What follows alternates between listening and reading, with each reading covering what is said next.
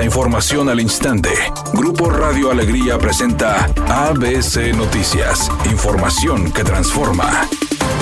¿Qué tal? Muy buenas tardes, esta es la información. El presidente del Congreso de Nuevo León, Mauro Guerra, denunció que por segundo día consecutivo personal del gobierno del estado no le recibió documentación. Entre la papelería se encuentran dictámenes aprobados y de no recibirlos estarían violando la ley del periódico oficial. Luego de que personal de la Oficialía de Partes del Congreso no fue recibido, el diputado acudió a las oficinas del periódico oficial en el edificio del pabellón ciudadano, sin embargo tampoco fue recibido.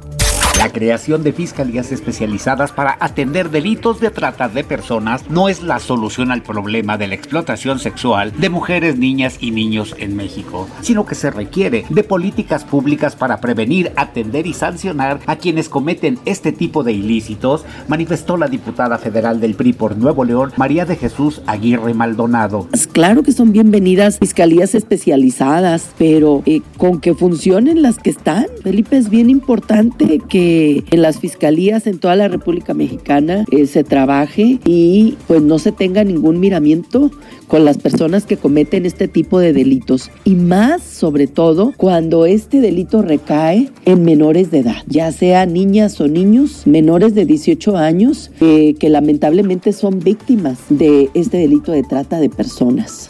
Editorial ABC con Eduardo Garza. En Nuevo León regresó el uso obligado del cubrebocas en teatros, hospitales, tiendas, antros, en todos los lugares públicos. Los casos de COVID-19 van en aumento. La cifra es de 303 casos de la enfermedad en lo que va de diciembre. Se estima que va a haber un repunte a finales de mes. Cuídese, no baje la guardia y acuérdese que el dichoso virus puede ser mortal.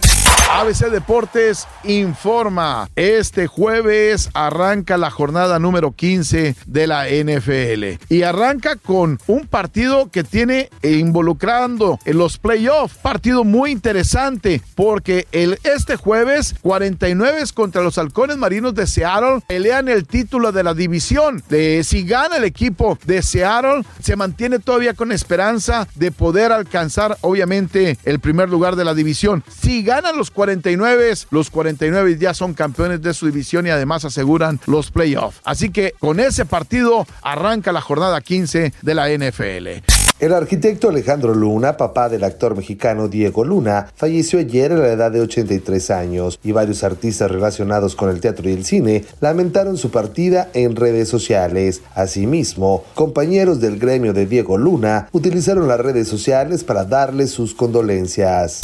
Temperatura en Monterrey 20 grados centígrados. ABC Noticias, información que transforma.